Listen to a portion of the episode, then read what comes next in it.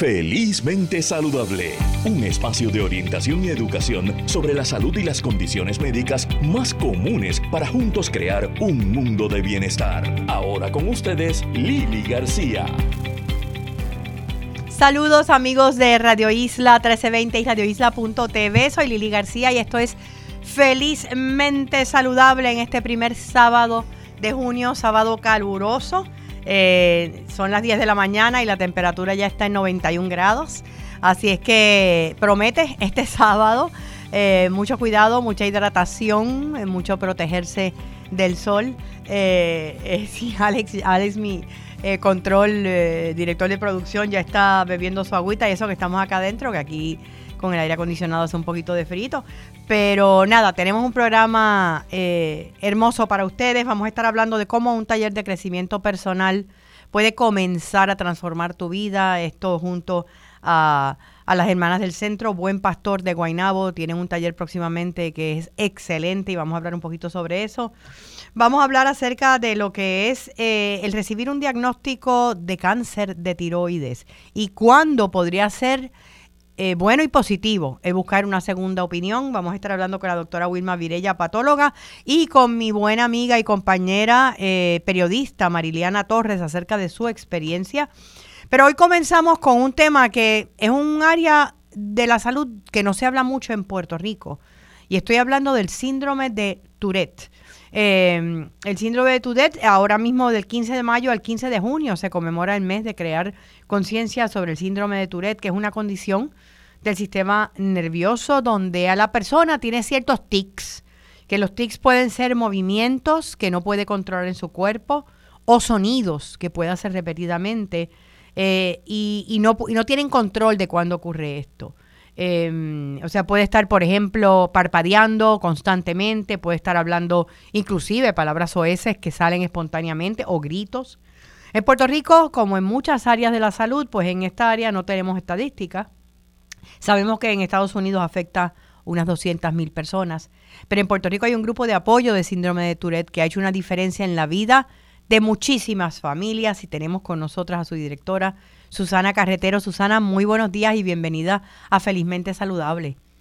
Muchas gracias, muy contenta de, estar con ustedes, eh, con los que nos escuchan. Estoy muy feliz de que le estén dando información al público sobre lo que es el síndrome de Tourette. Eh, sé que estás en este momento, tienen un pasadía de playa, ¿es correcto? del, grupo de apoyo. ya estamos aquí esperando a nuestros niños y a su familia para celebrar juntos este mes y las actividades que tenemos programadas.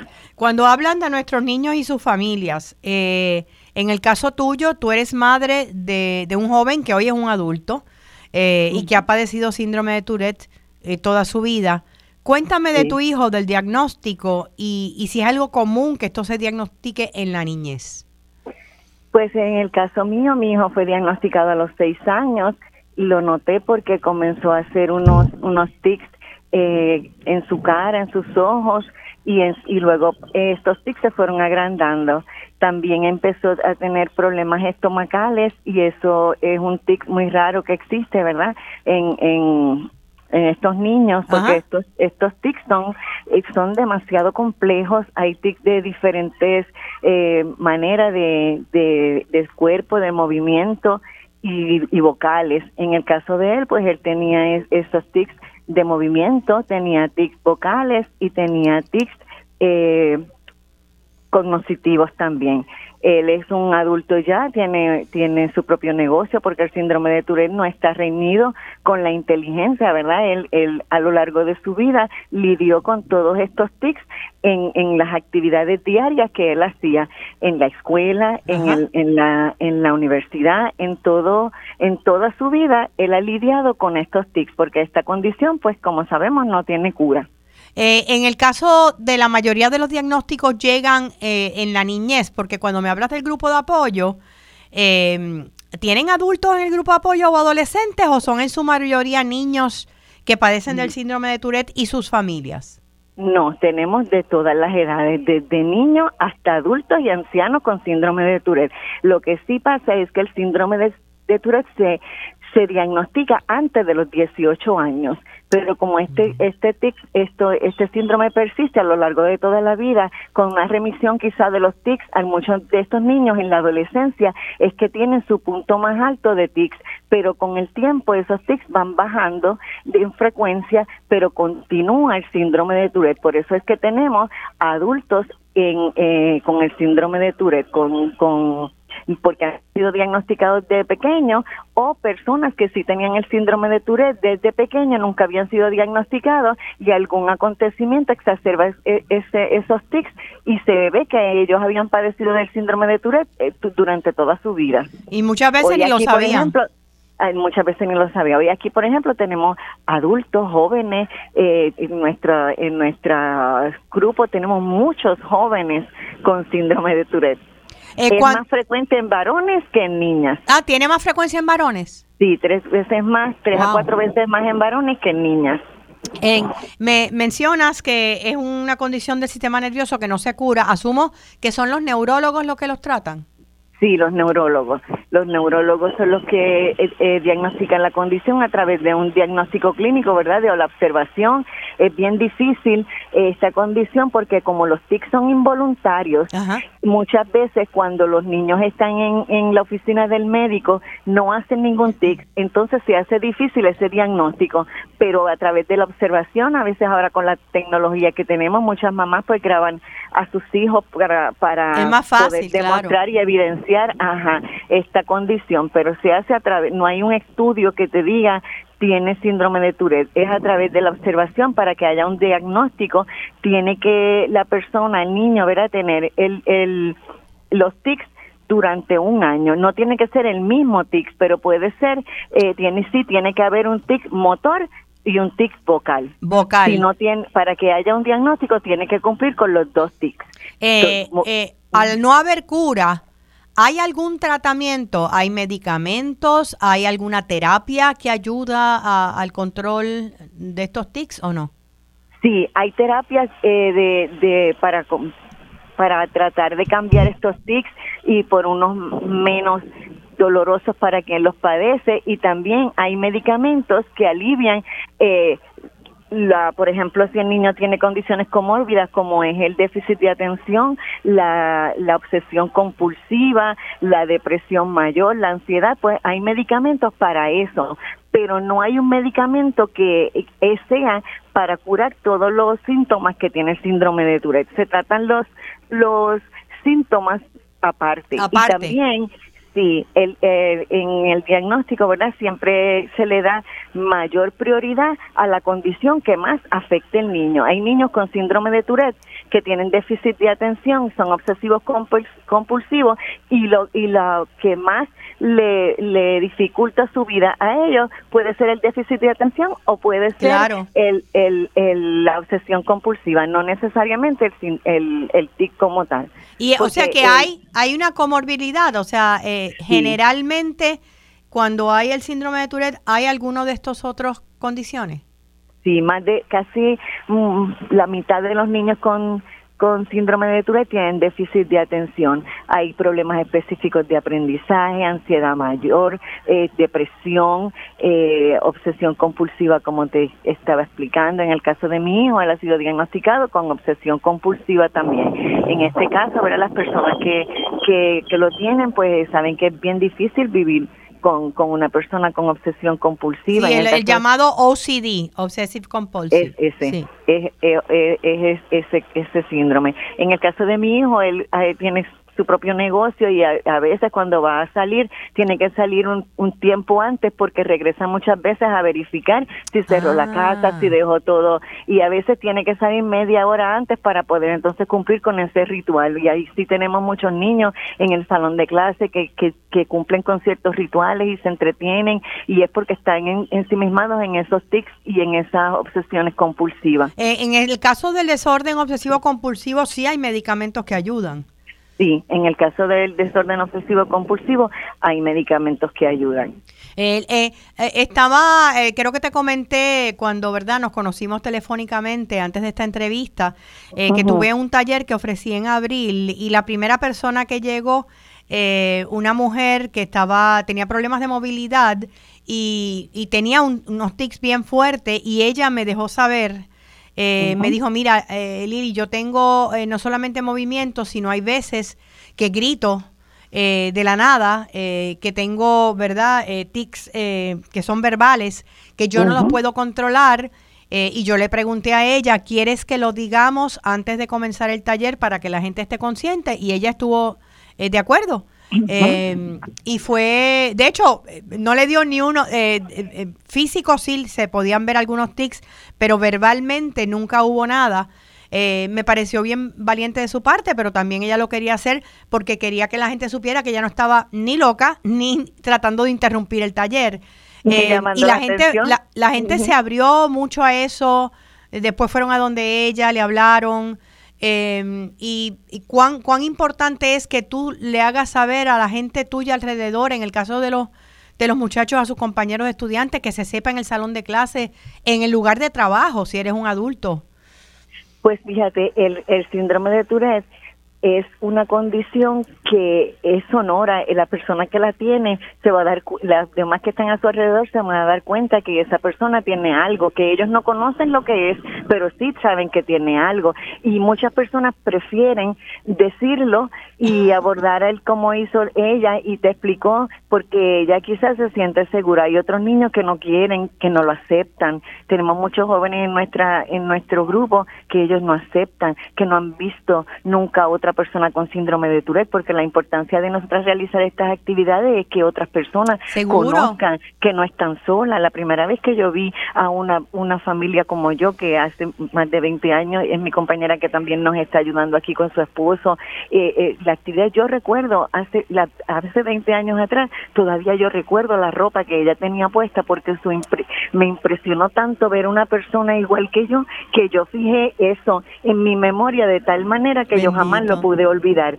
Y, las dos cuando nos vimos nos abrazamos y lloramos porque habíamos encontrado a alguien igual, alguien que podía hablar de esa misma condición. Nosotros que, lo que decimos es que si la persona se siente contenta de hablarlo y decirlo, pues esté muy abierta. Ah, también tenemos unas tarjetitas que le ofrecemos a las personas con síndrome de Tourette y ellas, este, si están en algún restaurante, si están en algún lugar, pues se la entregan a las personas que están alrededor, si así lo desean. Y también preparamos a nuestros niños para que ellos mismos puedan hablar en la escuela y, y, a los maestros y a los padres para que puedan ellos mismos informar en sus iglesias, en, los lugares donde asisten, para que para que las personas conozcan. Mencionaste ahorita que la señora tenía un tic vocal y es un tic muy importante destacar que hay tics, como por ejemplo la, la coprolalia, que es un tic vocal, y ese tic es bien bien conocido pero es poco frecuente en la condición, pero es el tic que más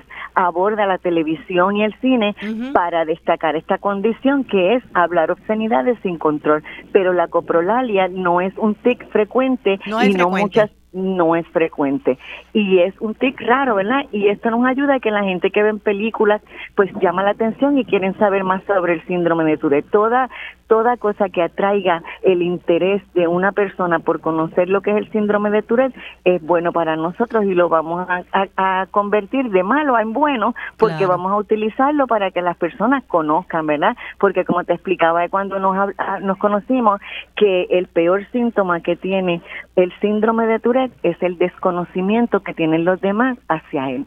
Es cierto. y me imagino que cuando son adolescentes y cuando son niños, porque sabemos el nivel de acoso que hay, ¿verdad? Al, tener las redes sociales como un elemento añadido, eh, que tiene que ser duro para muchos niños.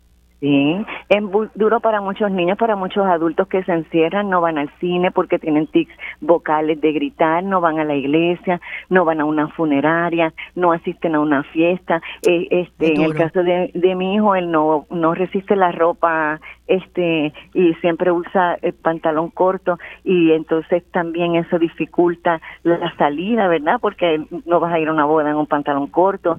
Son muchas muchas manifestaciones de esta condición y son diferentes en cada uno de, las personas que la padecen. No hay dos personas igual con dos tics igual. Pueden tener tics similares, pero es quiero que entiendan que cuando usted ve a una persona con síndrome de Tourette, es una persona completamente normal, con su inteligencia normal, puede alcanzar la meta que quiera siempre y cuando se lo proponga, igual que una persona que no tiene síndrome de Tourette. Eh, mencioné al principio de esta entrevista que en Puerto Rico no tenemos estadísticas, pero ustedes cuántos tienen registrados en el grupo de apoyo?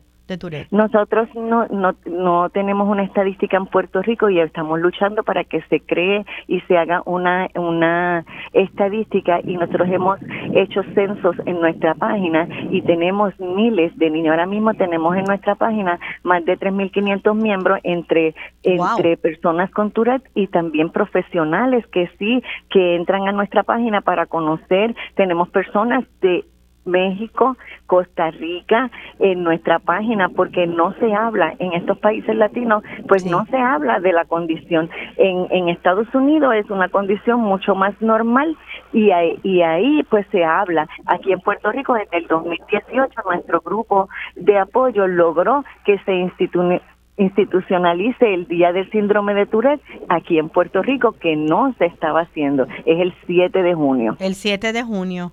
Definitivamente hay que darle más visibilidad. Cuéntame un, un poco del grupo de apoyo, el tipo de actividades que tienen, si se reúnen frecuentemente o es solamente actividades sociales.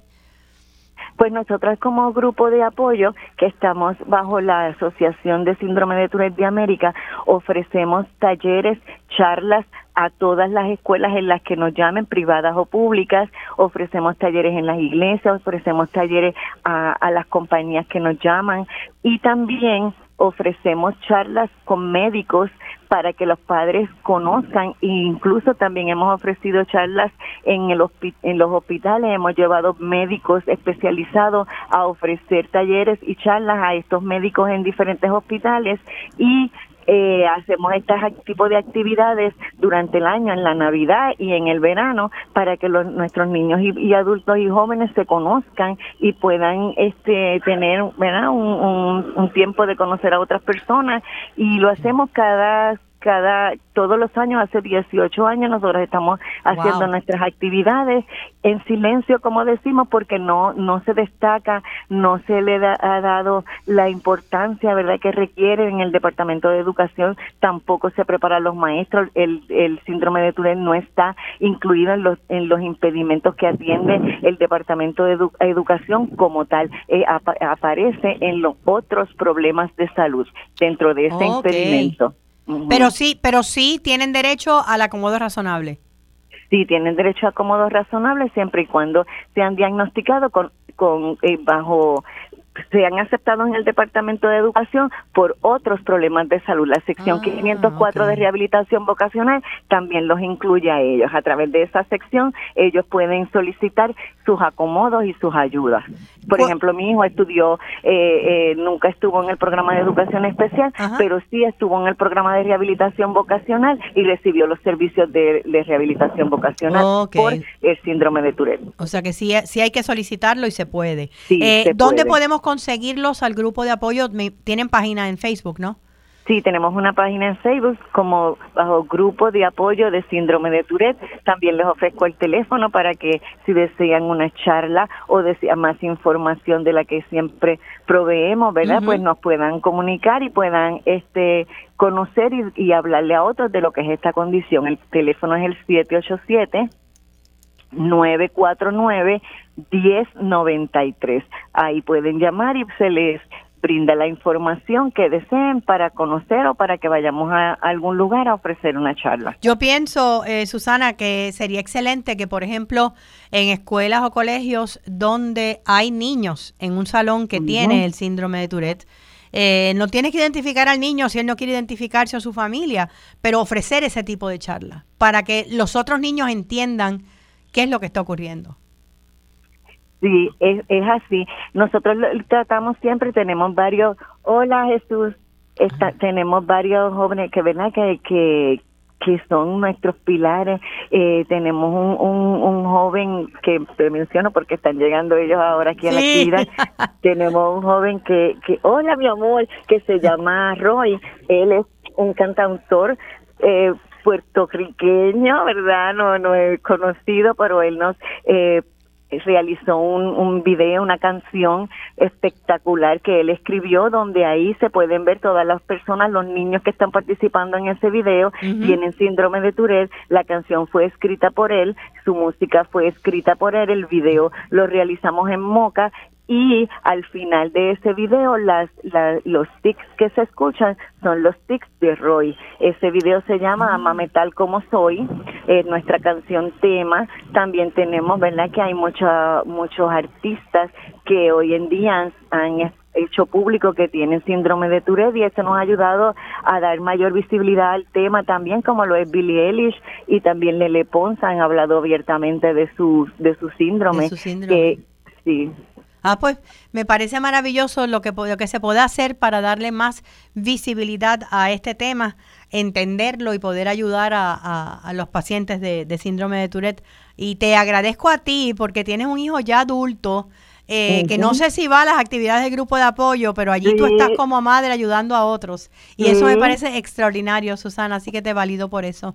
Gracias. Como profesional, ¿verdad? Como madre, porque también soy maestra de educación especial, Damaris la otra persona, eh, las tres personas que estamos a cargo de la asociación, las tres somos maestras de educación especial, ¿verdad? Las tres tenemos un hijo varón con síndrome de Tourette y nosotras allá, nuestros hijos está grande, ya yo tengo nieta porque mi hijo es, casado, tiene su hija, ¿verdad? Pero yo continúo trabajando porque yo no quiero que otros padres pasen las cosas que yo pasé y así que nosotros servimos de apoyo para que ellos puedan eh, tener el camino abierto para hacer este una vida más fácil para sus niños. Nuevamente el número que es 787-949-1093 o la página de Facebook del grupo de apoyo Síndrome de Tourette. Gracias Susana. Betty disfruta de este día de playa que, que, el día está para eso.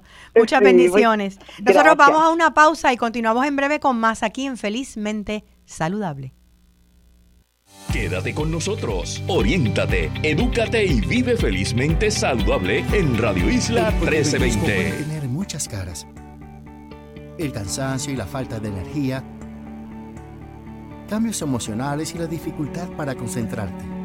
Tu piel luce diferente y estás perdiendo cabello o aumentas de peso sin razón alguna. Podría ser hipotiroidismo, lo que hace que tu metabolismo se ponga lento y afecta el funcionamiento de tu cuerpo. Habla con tu médico hoy, pregúntale por la prueba de TSH y presenta tu mejor. Seguimos con más en Felizmente Saludable. Ahora con ustedes, Lili García. De regreso a Felizmente Saludable y sabemos que Puerto Rico tiene una prevalencia altísima de condiciones de la tiroides. Eh, una de las personas que, ha pasado por esto es mi compañera, buena amiga, periodista, profesora universitaria en el área de periodismo y comunicaciones, eh, Mariliana Torres, ex eh, reportera y mujer ancla de lo que eran las noticias de Univisión.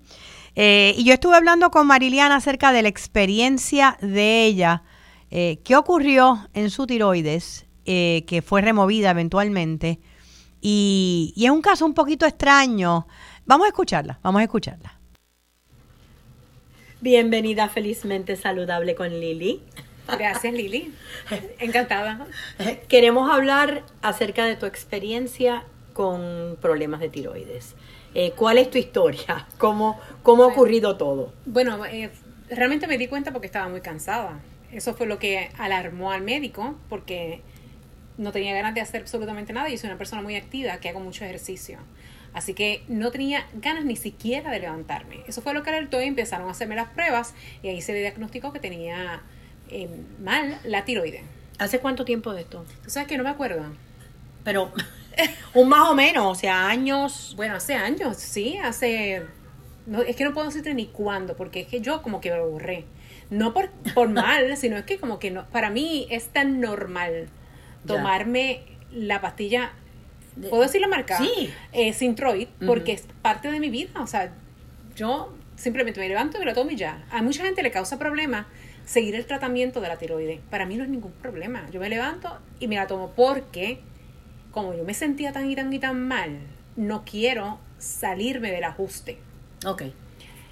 ¿Y eso es todo? En el caso de, de, tu tiroides, ¿tú tienes tiroides ahora o no, no, la tienes? Yo no tengo tiroides porque hubo un mal diagnóstico y me diagnosticaron erróneamente. Cuéntame eso. Originalmente, ¿cuál era el diagnóstico? Bueno, cáncer de tiroides.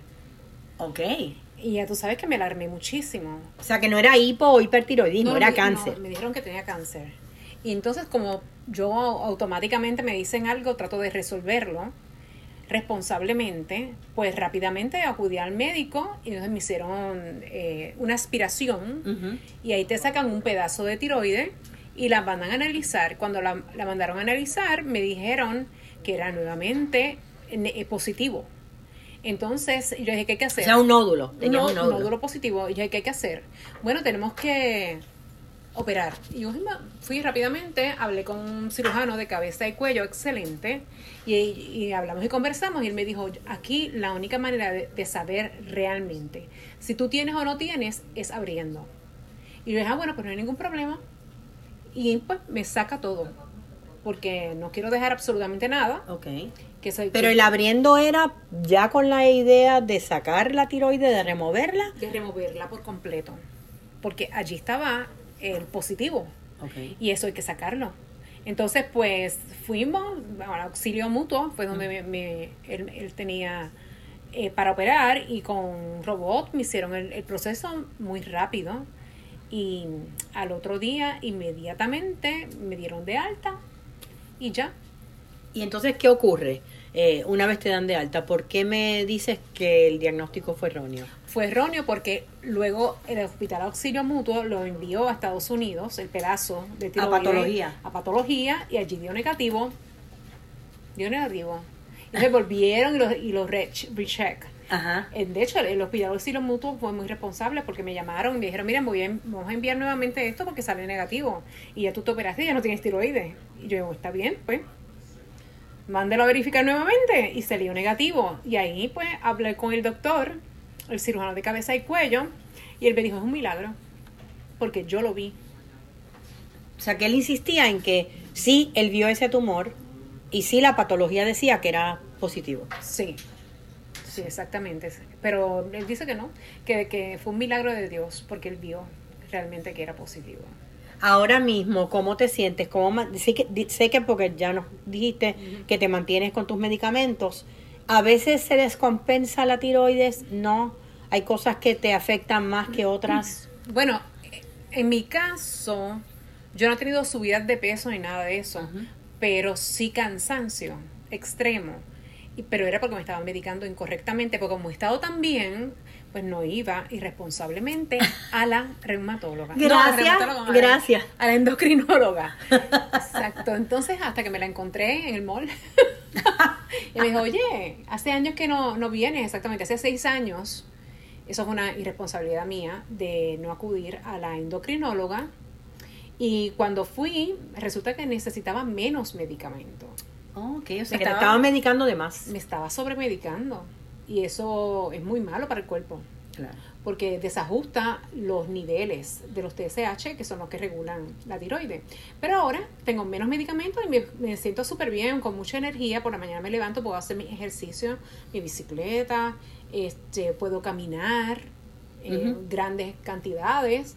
Me fui de viaje y cuando regresé estaba bien contenta porque pude, pude recorrer una ciudad completa sin tener que tomar un taxi.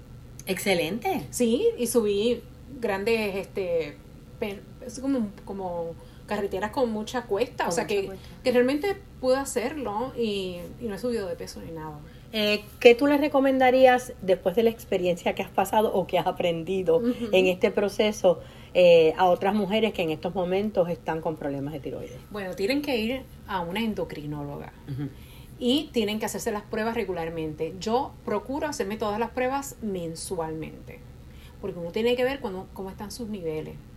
Ya yo he aprendido a observar y, y hasta leer los resultados. O sea que yo sé más o menos cuando estoy bien, cuando estoy mal.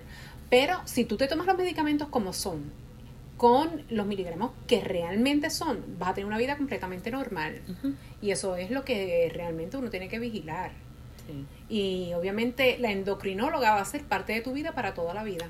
Eh, me, me está curioso, digo, yo sé que tus médicos y tú confías mucho en tus médicos, pero el hecho que el médico haya removido la tiroides cuando en realidad se supone que no era canceroso el tumor. Lo que pasa es que ese, esa determinación de remover la tiroide no era responsabilidad del cirujano de, cabeza y cuello. No. Sino de otra, eh, otra endocrinóloga que fue la que detectó el cáncer erróneamente. Oh. Supuestamente. Yo digo supuestamente porque yo la llamé, nunca me, me volvió a llamar y fui a la persona que me hizo la aspiración y me cerraron la puerta. O sea que yo creo que se asustaron por un error. Pero no, no importa, ya yo los perdoné. Pero si, si volvieras a pasar por la situación, ¿pedirías una segunda opinión? Probablemente. ¿Aprendiste? probablemente, sí. sí. ¿Sabes qué? Roberto Arias, mi compañero periodista de deportes en el desaparecido canal Tele 11 y Univisión, me dijo, ¿por qué no vas a una segunda opinión? Porque también su esposa había padecido de la tiroides. Y yo le dije, ay Roberto, olvídate, ya voy a, yo resuelvo rápido que tengo que hacer mil cosas. Como siempre, una apurado. Una apurado. sí. Pero debía haberle hecho caso a Roberto. Porque quién sabe. Digo, tal vez tenías problemas de tiroides como quiera, pero tendrías una tiroides. Claro, sí, sí, sí. Pero ¿qué, qué habría pasado? Bueno, no tengo que tomarme la pastilla. Como quiera. Como quiera. Yo, yo sigo las instrucciones médicas. y yo soy muy... Ahora, mira, Olvídate. Pues muchísimas gracias, Mariliana, y que sigas en salud. En salud, siempre. Bueno, escuchando la experiencia de Mariliana y pues desgraciadamente está muy bien ahora, eh, yo me quedé con muchas dudas y me pregunté cuántas personas tal vez pueden haber pasado o atravesado por experiencias similares. Así que decidí contactar a, una patóloga y buena amiga, la doctora Wilma Virella, la tenemos en línea. Wilma eh, tiene gran experiencia en la evaluación eh, de, nódulos y de tumores, ¿verdad? En la tiroides. Eh, y quería hablar un poquito con ella. Wilma, bienvenida a Felizmente Saludable con Lili. Sí, buenos días.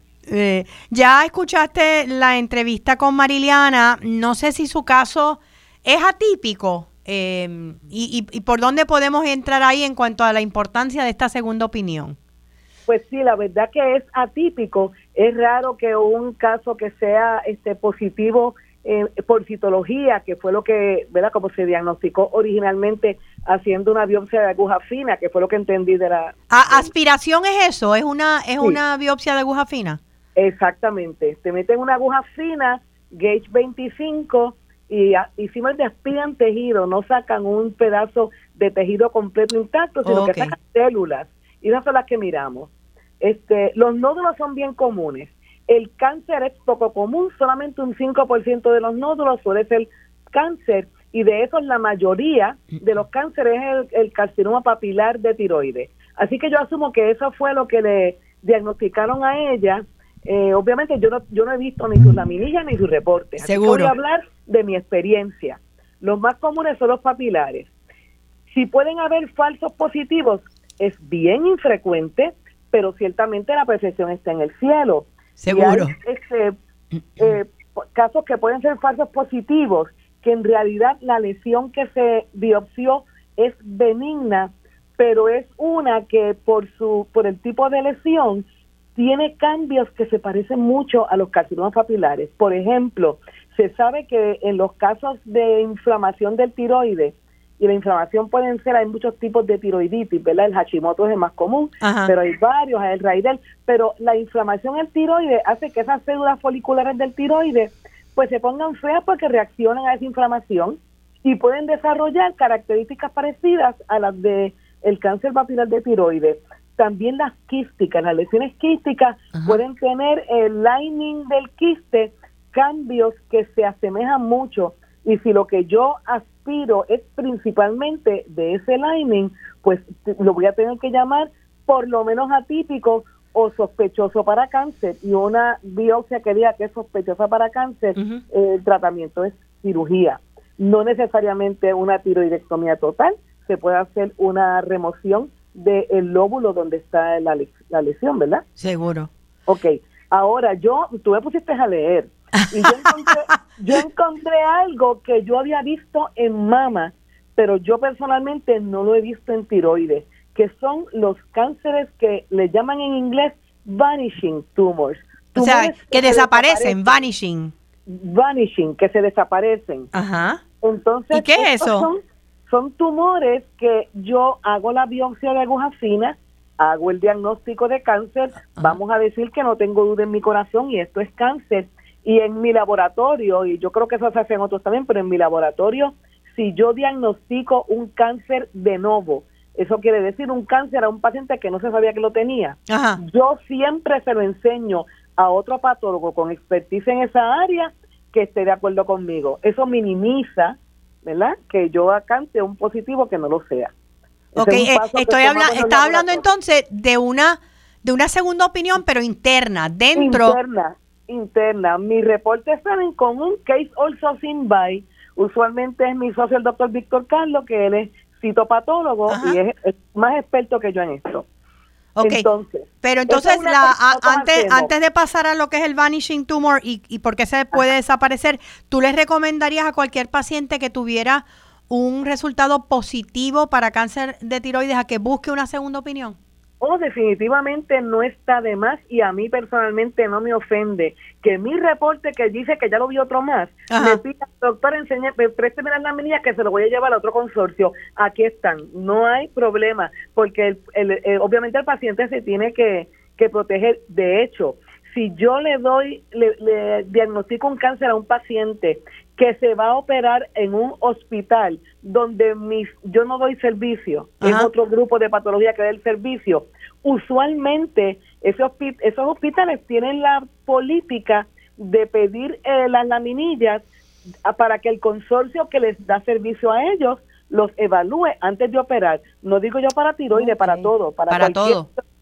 Sí, porque eso es un, le da seguridad al hospital que va a permitir que en su eh, facilidades según una cirugía, pues ya, ya ellos obviamente confían en su grupo que le da que les da el servicio, ¿verdad? Seguro. Y, no tienen que necesariamente conocer el servicio de mí o de otro laboratorio. Pues hacen eso, cosa de que ahí mismo ellos obligan el hospital a dar una segunda opinión. El cirujano también, si el hospital no tiene esa eh, esa regla, el cirujano puede por su cuenta y eso es bien común que las la minillas y los tejidos se presten de un lado a otro para segundas opiniones, porque eso obviamente es para el bien del paciente. Seguro. Así que sí es una excelente idea buscar una segunda opinión.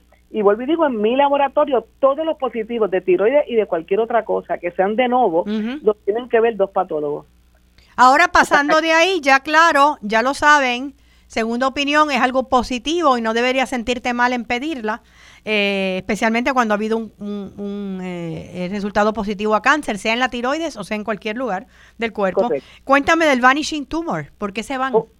ok, pues hay estudios donde han encontrado que está positivo la biopsia, no hay duda de que está positiva, sacan el tiroides, lo cortan, lo cortan completo, lo someten completo, eso quiere decir que todos los pedazos de tejido de tiroides que cortamos los metimos en un bloquecito y los sometimos para tener una laminilla para mirarle el microscopio. Se somete completa y no se encuentra nada de cáncer, pero sí se encuentra un foco de, de scarring, de cicatriz. Okay. Y lo que pasa es que a menudo esos tumores son pequeños.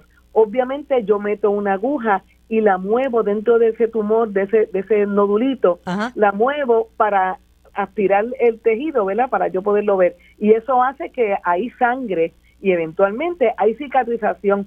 Si el tumor es pequeño, la, el, el proceso de cicatrización que entran las células este, inflamatorias, que entran los, los, macrófagos a comerse el debris, se matan el, el, tumor que haya. Y uno dice, pero ¿y cómo, ¿y cómo yo sé que de verdad se fue lo que pasó? Porque entre esos casos que lo que se ha visto es cicatrización, también se han visto casos en donde hay nódulos linfáticos del cuello que se también se sacaron y en ellos sí había metástasis. Y es imposible que haya una metástasis de tiroides si no hubo un cáncer original de tiroides. Sí, o sea que así se puede saber, pero sí hay posibilidad de que como en el caso de ella, que cuando ya le, eh, le, removieron eh, la tiroides, pues no había en ese análisis que se hizo eh, ninguna evidencia de cáncer. Sí, eso es correcto. Me hubiese gustado verlo. Hay otras posibilidades, que el cáncer estaba ahí, y eso se ve mucho en, en cánceres que, que son papilares, pero folicular varian, donde los folículos que se forman, esa variante, son grandes, ahí a veces los cambios citológicos son tan tenues que si el patólogo que lo está viendo no tiene mucha experiencia, se les puede ir. Pero entiendo que en este caso lo miraron y lo mandaron hasta Estados Unidos, así que dudo que eso fue lo que pasó en este caso. Eh, en este caso tengo que decir, o fue un vanishing, uno que desapareció, o de verdad hubo un error en la, en la biopsia original, ¿verdad? En, el, en la biopsia de aspiración y, diagnosticaron algo, hicieron lo que nosotros llamamos un overcall, llamamos más allá. Más allá. Este, Así que definitivamente eh, la doctora Wilma Virella le aconseja que, que si tiene duda, ah, deje, eh, haga una segunda opinión. Em, y, que, y es lo ideal ante algo tan verdad tan drástico como remover una tiroides. Ningún patólogo que se respete a sí mismo y no conozco a ninguno que se que pueda pensar que se ofenda por eso, no. Nosotros queremos, es más, mejor es que alguien encuentre un error que yo cometí antes de que me demanden por una por una por un proceso que no se debió haber hecho. Que no se debió haber hecho. Gracias, Wilma. ¿Dónde dónde te conseguimos el laboratorio? Aquí en Puerto Rico y en la Avenida Roosevelt a las órdenes eh, al 726-5486. Nosotros hacemos biopsias de aguja fina para tiroides y otros este, nódulos del cuello y superficiales aquí mismo en nuestra facilidad. Muchísimas gracias, mucha salud para, para ti y para tu equipo de trabajo. Igualmente. Y vamos, a, vamos a hacer una pausa en Felizmente Saludable y cuando regresemos vamos a hablar un poquito acerca de cómo podemos crecer emocional y personalmente a través de, de, talleres que se están ofreciendo en Puerto Rico. Y hay uno que viene por ahí que está mega interesante. Conversamos con la hermana Maribel O'Neill del Centro Buen Pastor en Guaynabo. Ya volvemos. Quédate con nosotros, oriéntate, edúcate y vive felizmente saludable en Radio Isla 1320. Puede tener muchas caras. El cansancio y la falta de energía, cambios emocionales y la dificultad para concentrarte. Tu piel luce diferente y estás perdiendo cabello o aumentas de peso sin razón alguna. Podría ser hipotiroidismo, lo que hace que tu metabolismo se ponga lento y afecta el funcionamiento de tu cuerpo.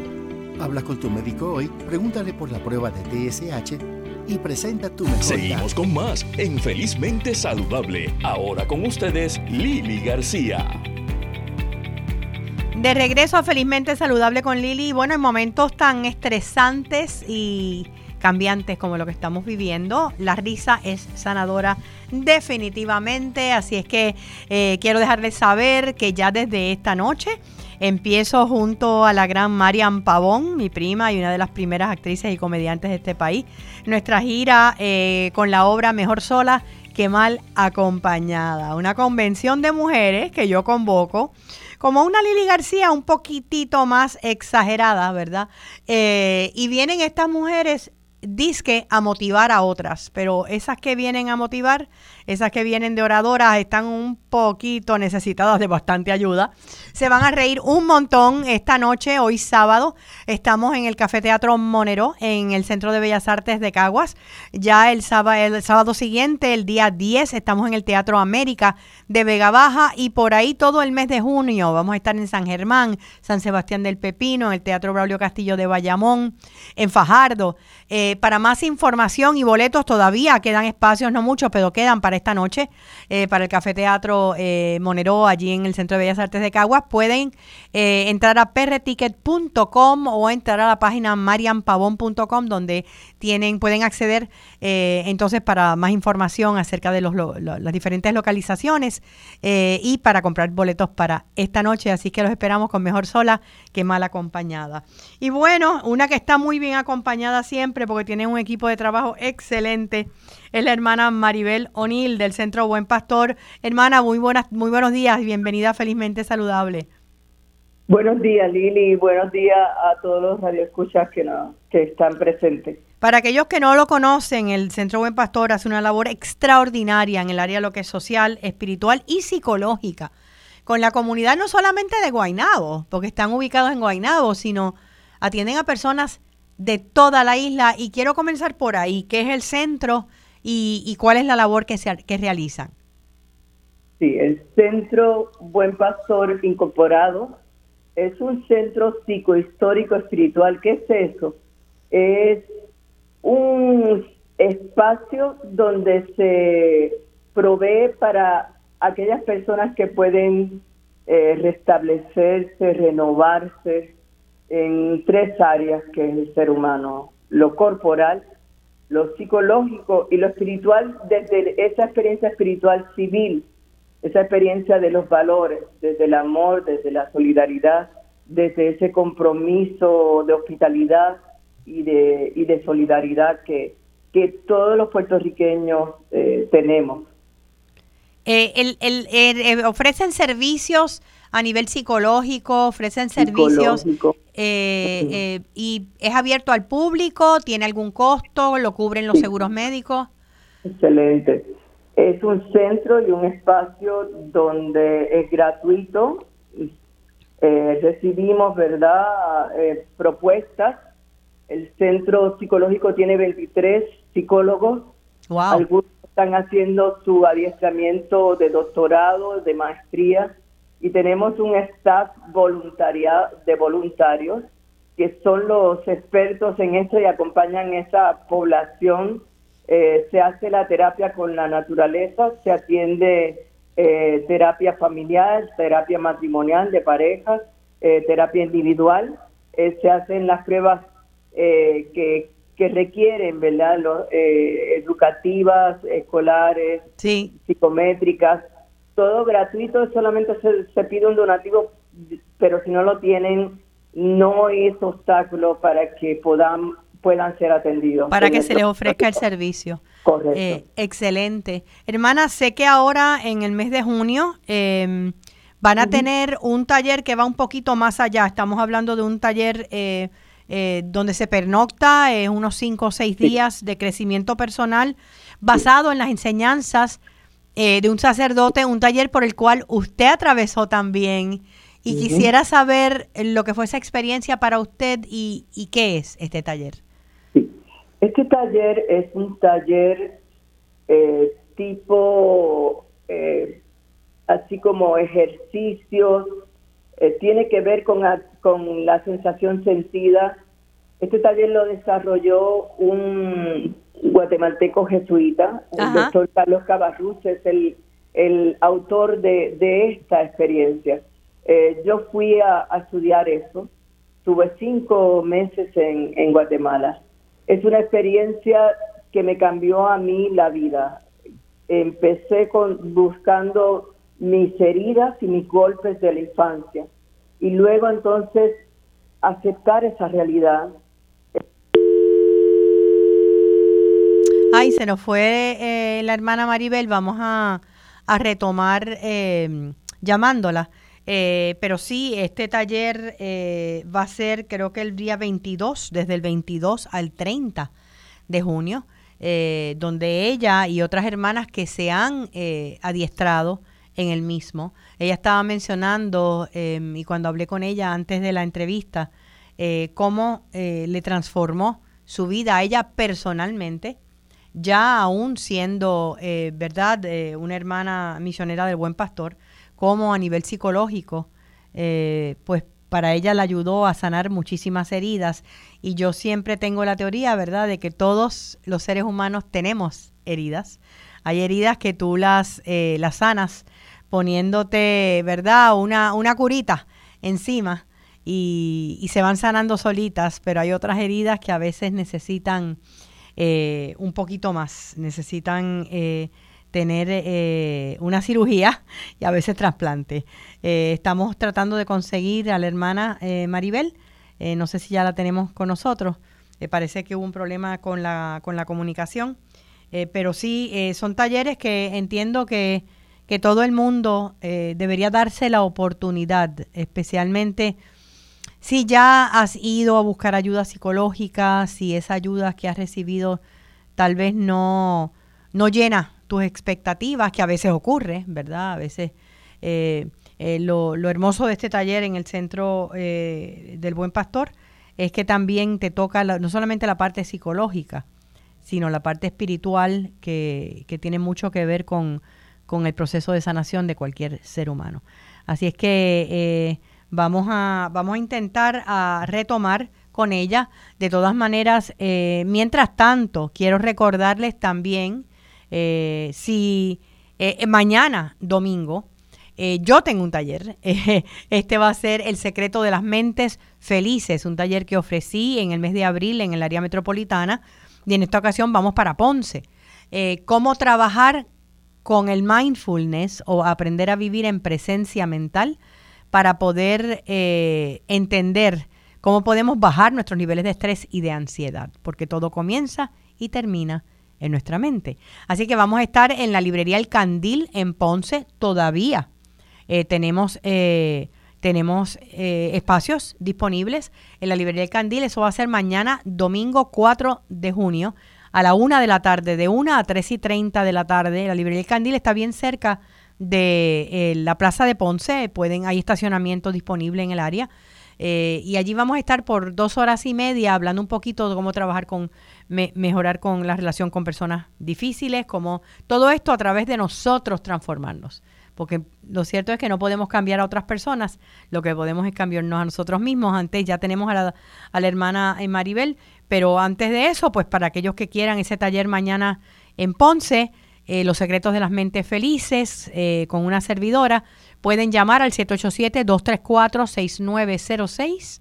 234-6906 para más información pueden llamar a la librería El Candil en Ponce o entrar a mi página de Facebook Lili García Fan Page. Allí pueden obtener toda la información y continuamos, hermana, ¿está ahí por, con nosotros?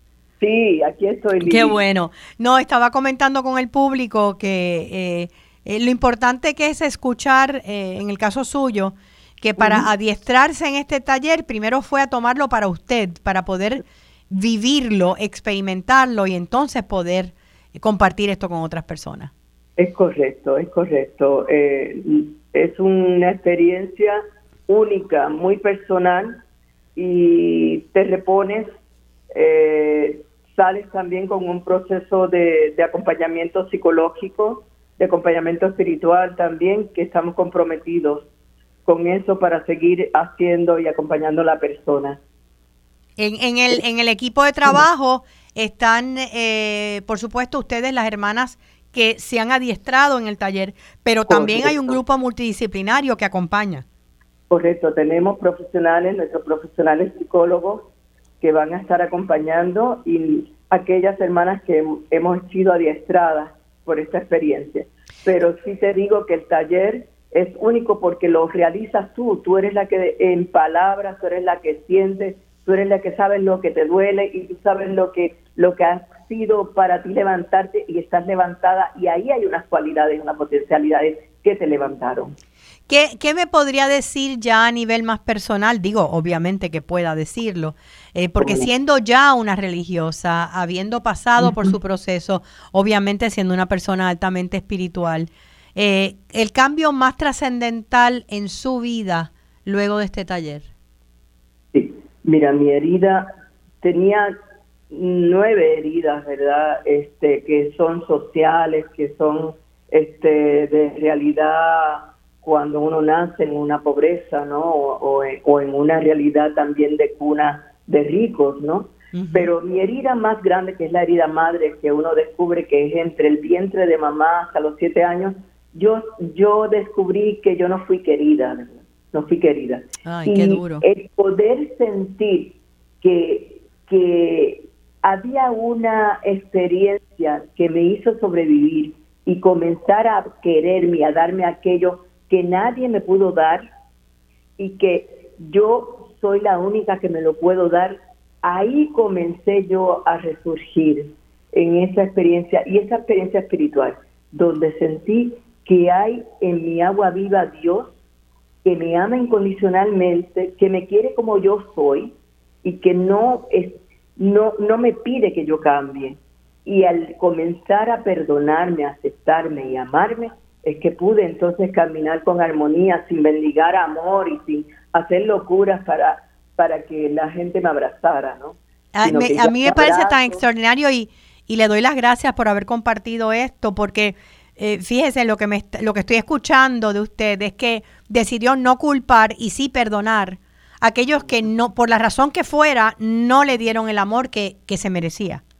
Correcto, y, y, me dieron lo que pudieron, porque claro. cuando somos heridos y no trabajamos esto, pasamos la herida a nuestros hijos. Sí. Eh, y en el caso suyo, no hay hijos, pero hay, hay feligreses, ¿no?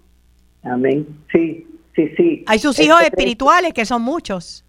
Claro, hay retiros espirituales, pero sobre todo una experiencia de un Dios que habita en mí desde que nací y que me, que me ha acompañado y que no lo había visto, porque a veces presentamos un Dios como fuera, en el exterior, pero hay un Dios, hay, hay, hay algo que dentro de ti está, que te hace levantarte de cualquier golpe y que te hace ser una persona eh, con muchas cualidades y potencialidades que nos hace creer que nos servimos y somos capaces. Y nada es imposible para poder cambiar y transformarse. Entiendo que esta experiencia transformadora se va a dar eh, el día 20, eh, comienza el día 22 de junio, ¿es correcto? 22 de junio hasta el 30 de junio. Es la primera vez que lo vamos a hacer nueve días completos. Completos. Completos. O sea que tendría que tomarse esos días la edad de los participantes. Desde los 20 años en adelante. O sea, no, no adolescentes en este caso, 20 años, jóvenes adultos en adelante joven adulto en adelante. Ok, entonces pernoctarían allí en el centro, en el área de Guainabo, y todas las actividades se llevan a cabo allí. Comenzamos a las 7 de la noche el 22, terminamos el 30 a mediodía con el almuerzo y el costo es 600 dólares. Eh, sí, es, un costo excelente para un taller de nueve días donde, donde se provee todo, ¿verdad? En ese momento. Eh, ¿Dónde pueden llamar las personas para más información? Correcto. Y, estoy comprometida porque con ese grupo vamos a seguir caravana. Eso que le dije, hay que tenemos que ser acompañados. Eso no claro. tiene Ok. Entonces, es separas tu espacio con ATH móvil al 787-235-0242. Todavía hay espacios. El depósito es de 150 por persona. Ok en, eh, el número en el centro, si alguien quiere llamar para más información. Correcto, 787-789-9596. 789-9596, el Centro del Buen Pastor. En Guainabo, el taller de crecimiento personal comienza el 22 de junio hasta el 30. Es una oportunidad que no deberías perder si puedes invertir en tu salud mental eh, y en tu salud emocional y espiritual. Este es el momento. Muchísimas gracias, hermana Maribel, eh, por, por su, su honestidad, primero que nada, para hablar acerca de su experiencia y por su compromiso con la comunidad. Amén. Dios les bendiga y Dios bendiga a cada radio escucha en esta mañana. Muchas gracias. Muchas gracias. Era la hermana Maribel O'Neill de El Centro Buen Pastor. Definitivamente, en estos momentos, eh, yo sé que hay muchas personas que sienten que pues son independientes, no necesitan nada ni nadie, pero estamos viviendo unos momentos a nivel global, eh, eh, nacional, global e individual y familiar bastante fuertes. Mucho cambio, mucha incertidumbre y, y en grupo crecemos. Y buscando ayuda probamos ser a veces mucho más valientes. Así que me, despido hasta el próximo sábado en Felizmente Saludable. Eh, recuerden siempre que la felicidad es una decisión personal y que tengan una semana feliz y sobre todo saludable. Hasta entonces.